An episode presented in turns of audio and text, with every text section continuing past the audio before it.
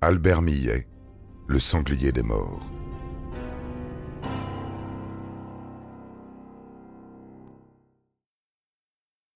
Après la signature de ses aveux, Albert est reconduit en cellule pour y passer la nuit. Le lendemain matin, il demande à parler seul à seul avec le commissaire Siliberti. Il prétend avoir quelque chose d'important à lui dire, mais refuse que d'autres l'entendent. Son bureau se situe au deuxième étage. Siliberti l'y conduit donc sous bonne escorte. Dans la cage d'escalier, une fenêtre est ouverte. Millet en profite pour se jeter dans le vide. Le commissaire le rattrape in extremis par les poignets. Cela suffit au policier pour se placer en dessous et le récupérer. Retour en cellule en vue de son procès.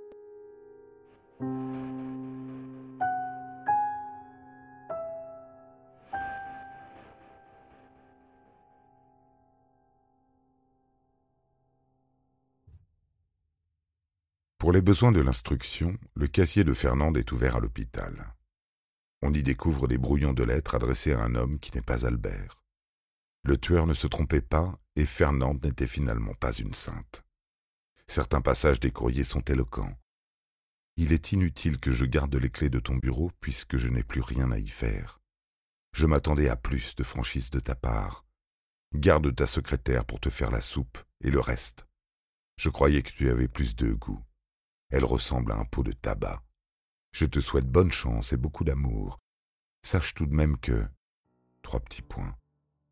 Je crois qu'il n'est pas donné à toutes les femmes à l'approche de la cinquantaine d'aimer aussi fort. L'identité de cet homme n'a pas été révélée. Albert avait senti que sa femme s'éloignait de lui et l'a tué pour cela.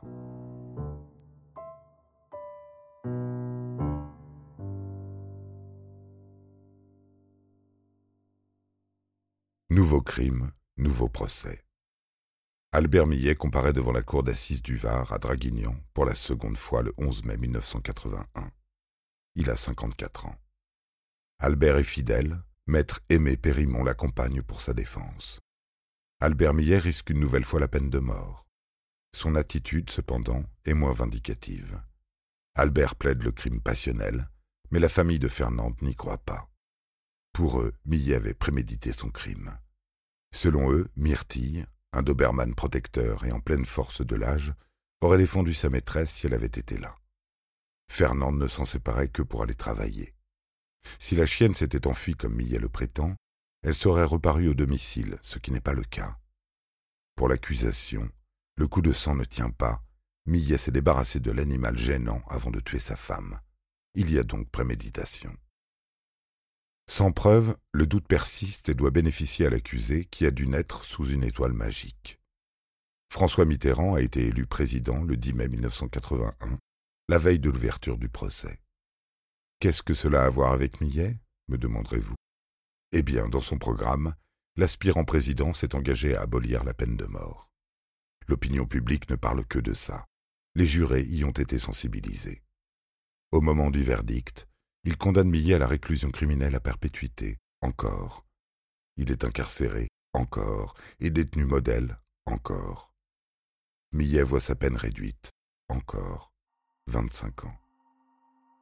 Pourtant, ce que la Cour ignorait, c'est que quelques jours après le meurtre de Fernande, un berger a découvert le corps d'un chien au fond du puits sur le chemin menant à la gare, juste là où Millet dit avoir fait demi-tour pour rentrer chez lui. En exhumant l'animal, le berger s'est aperçu qu'il s'agissait du Doberman de Fernande. Il en a parlé au village. Le bruit s'est répandu. Mais quand Millet va sortir, parce qu'il sortira, ils le savent, s'il témoigne qu'il sort, il se passera quoi? Non, tout le monde s'est tu et le procès est terminé.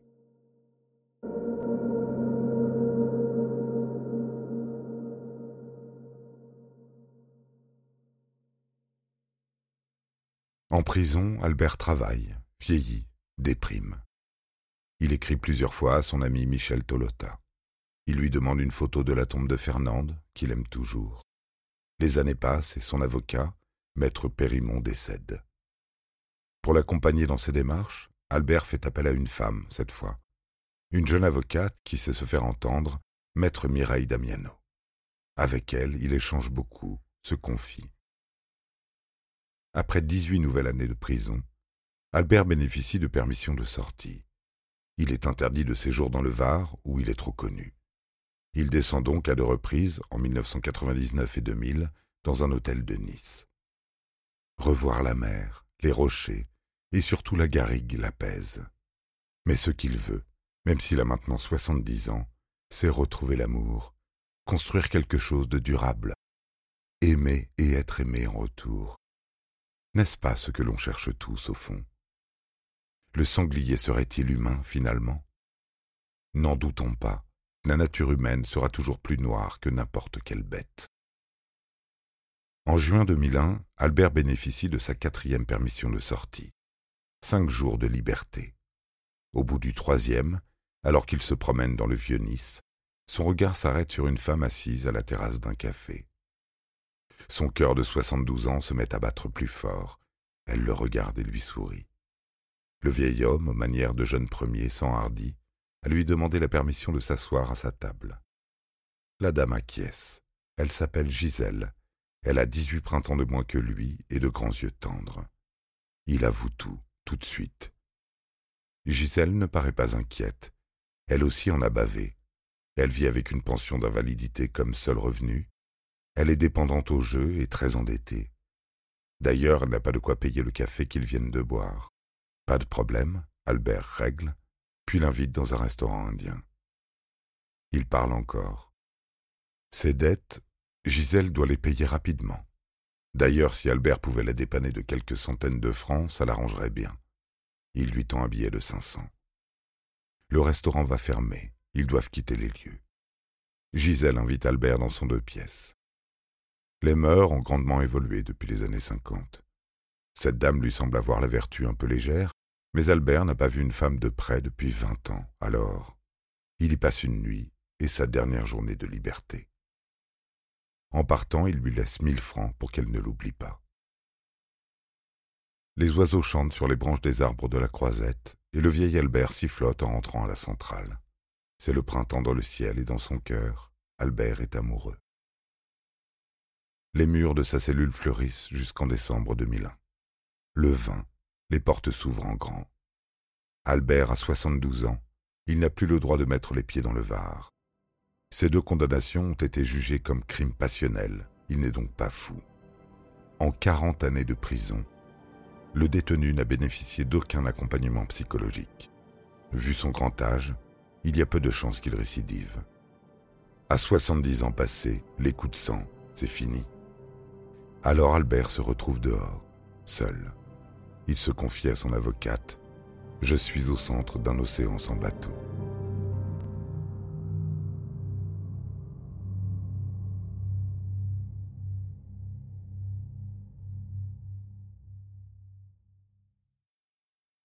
Alors il va sonner aux trois avenue du patrimoine. Gisèle lui ouvre grand la porte et les bras. Elle sera sa barque, même si elle est aussi percée que ses poches. À lui de repriser, de ramer, et d'écoper pour maintenir à flot cette embarcation faite de compromis, surtout de son côté à lui.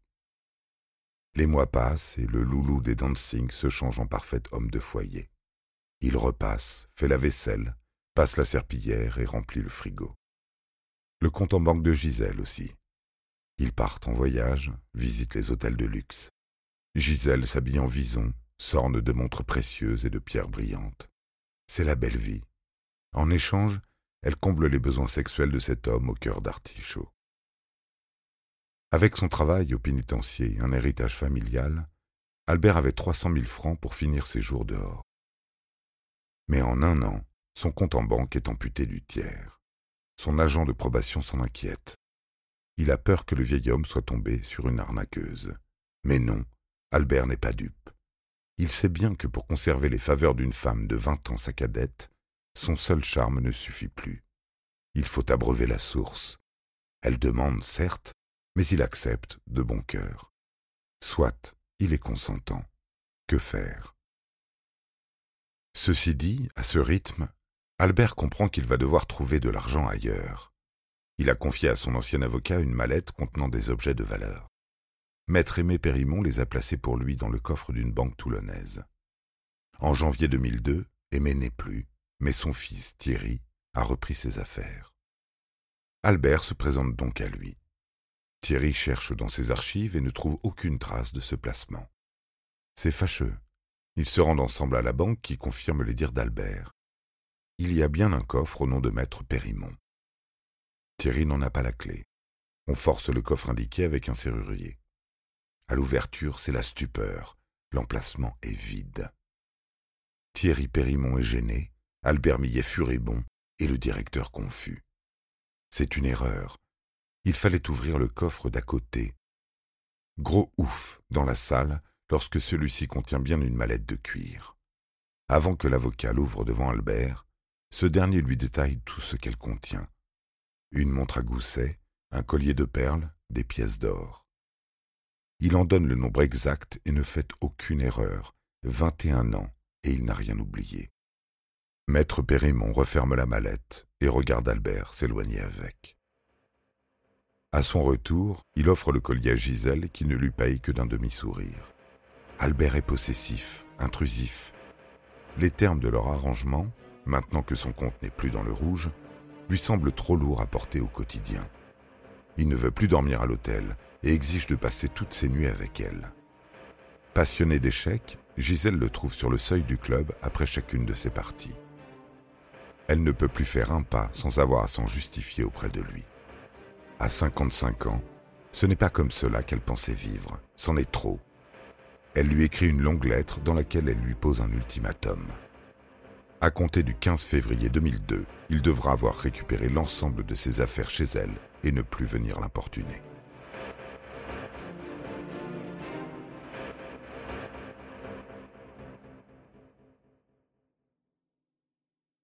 Pour Albert, cette date signifie la fin du monde.